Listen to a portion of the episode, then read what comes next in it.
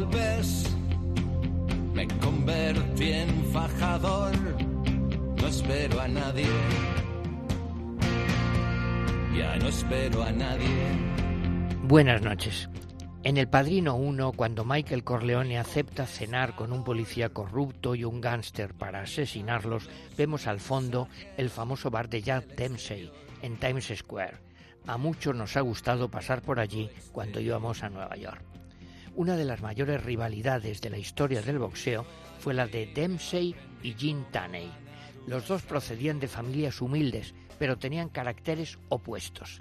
Dempsey era un gran pegador, con un récord de caos.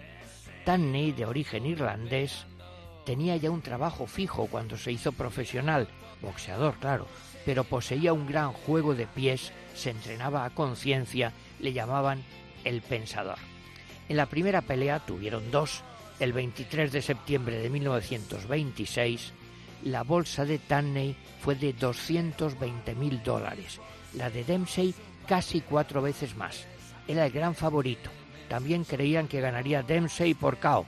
La sorpresa fue que sus golpes apenas alcanzaban a su rival. El combate acabó con Dempsey casi groggy. Ganó Tanny claramente a los puntos.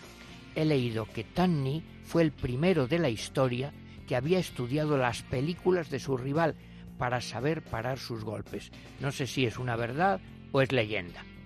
La revancha tuvo lugar un año después, el 22 de septiembre de 1927. Al Capone apostó 50.000 dólares por Dempsey, que era su ídolo. Al combate lo llaman la batalla de la larga cuenta. Dempsey logró derribar a su rival, pero tardó en ir a un rincón neutral y pasaron varios segundos antes de que el árbitro iniciara la cuenta. Sin eso, quizás se hubiera producido el caos.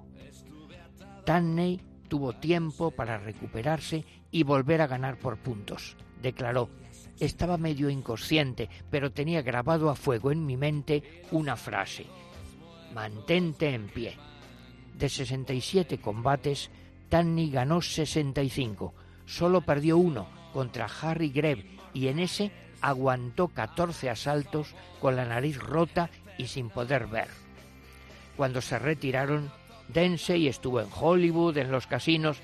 En cambio, Tanny se casó con una rica heredera. Apenas apareció en público, pero fíjense qué curioso.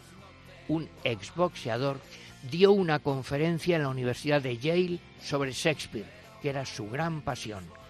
Muchos no le perdonaron que hubiera derrotado a su ídolo. Dempsey y Tanny, los dos rivales, se habían hecho buenos amigos.